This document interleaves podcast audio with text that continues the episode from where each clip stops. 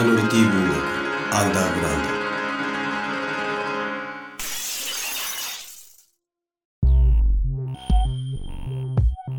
ド。セレーネを殺した後誰とセックスした？少女は自らの姿形を最大限に利用して単刀直入にズブリと聞く。誰とも。じゃあ誰と会った？マリアとソフィアと君だよ。マリアと私はわかるわ。あなたにとって女だから。でもソフィアは違う。あの子は女じゃないもの。おっぱいも大きいし知恵もあるけどあなたは勘違いしてる。おっぱいの大きさが関係あるのかよ。関係ないってお話よ。ソフィアには大切なものがない。この先もずっとない。何かわかる？彼女は俺の腕を持ち上げそれを枕にして俺の中に転がり込む。キンキよ。俺を見上げてあどけない無垢な顔を見せる。あなたはソフィアに女を求めてる。だけどあの子は空っぽ。他の女と違うのは知恵があること。私が女を持ってるようにね。ソフィアも言ってたでしょ。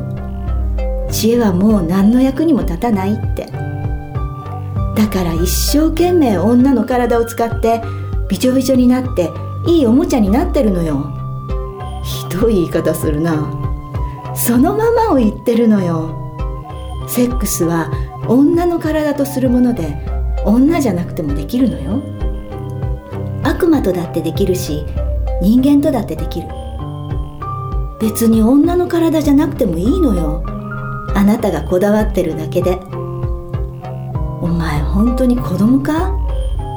その子供とセックスしてるのは誰？俺はベッドから起き上がりテーブルの上にあった蜂蜜の瓶を取り彼女に渡プレゼント？プレゼントのプレゼントだよ。何それ？悪魔にもらったんだ。悪魔にもらったのを私にくれるの？いいから舐めてみ。アリスは瓶の中に人差し指を突っ込みその指を口に差し入れると目を大きく開く。おいしい。やるよ。天使に贈り物はタブーよ。堕落の始まり。俺はその天使を犯してるんだ。それをタブーだと思ってるのはあなただけよ。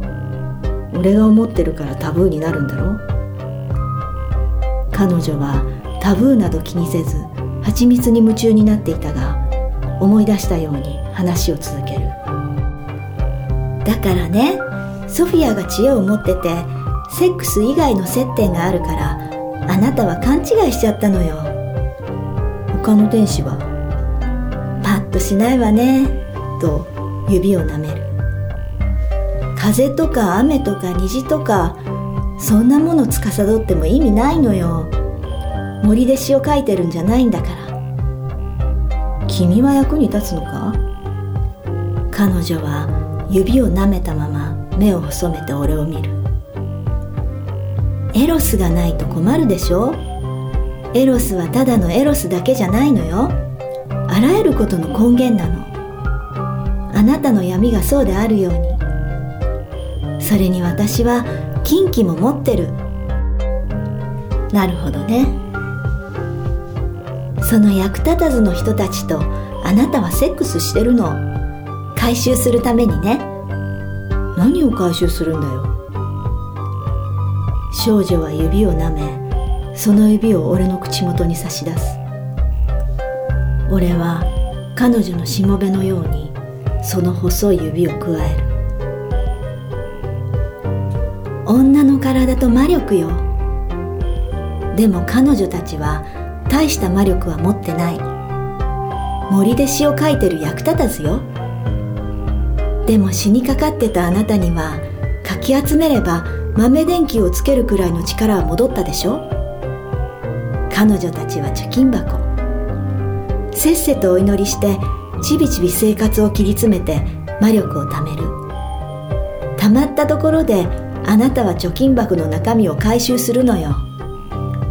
せこいヤクザみたいだな。だから天使なのよ。今のあなたには。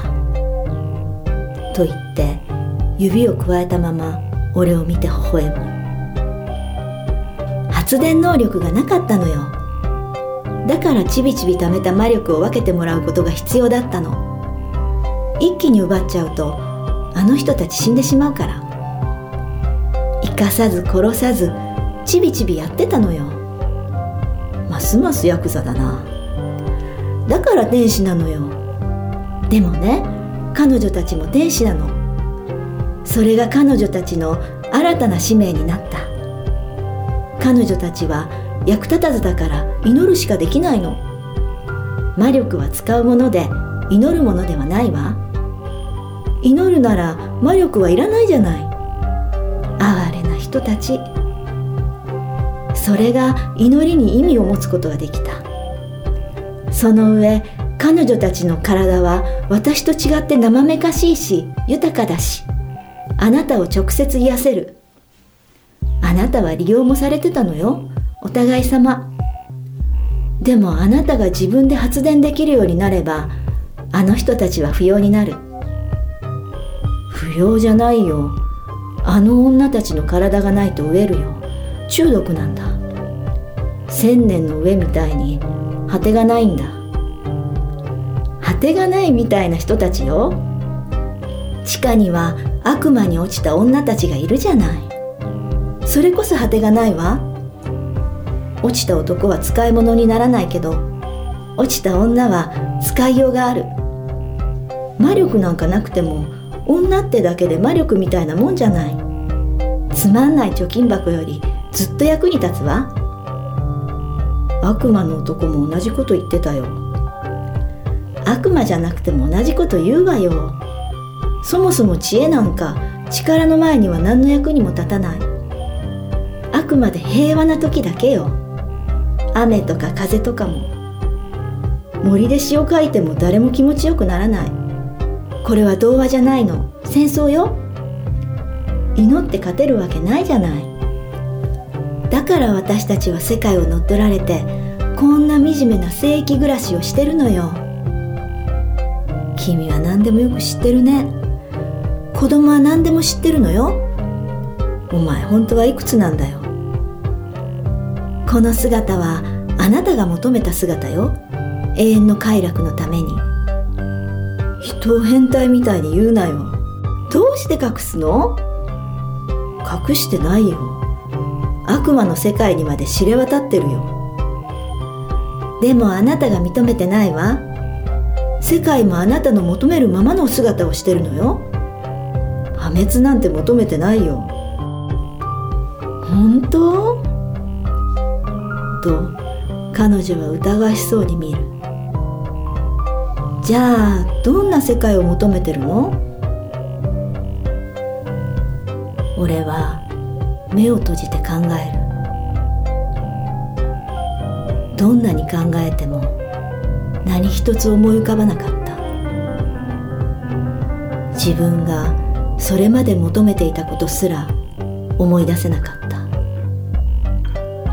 それこそ森で詩を書くようなものだ。そんなものをなぜ求めたのかわからない。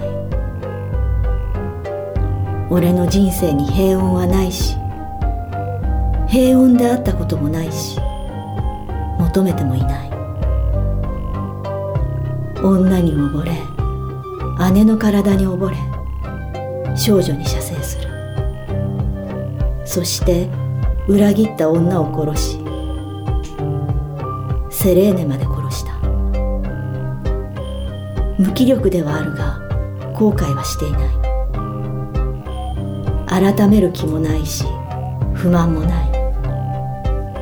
もっと女を殺したいと思うくらいだ。ほら！だけどそれを求めたのは今の俺ではないよ。求めた俺がいて強引にそこをたどってきたんだ。それもあなたでしょ？俺はうなずく。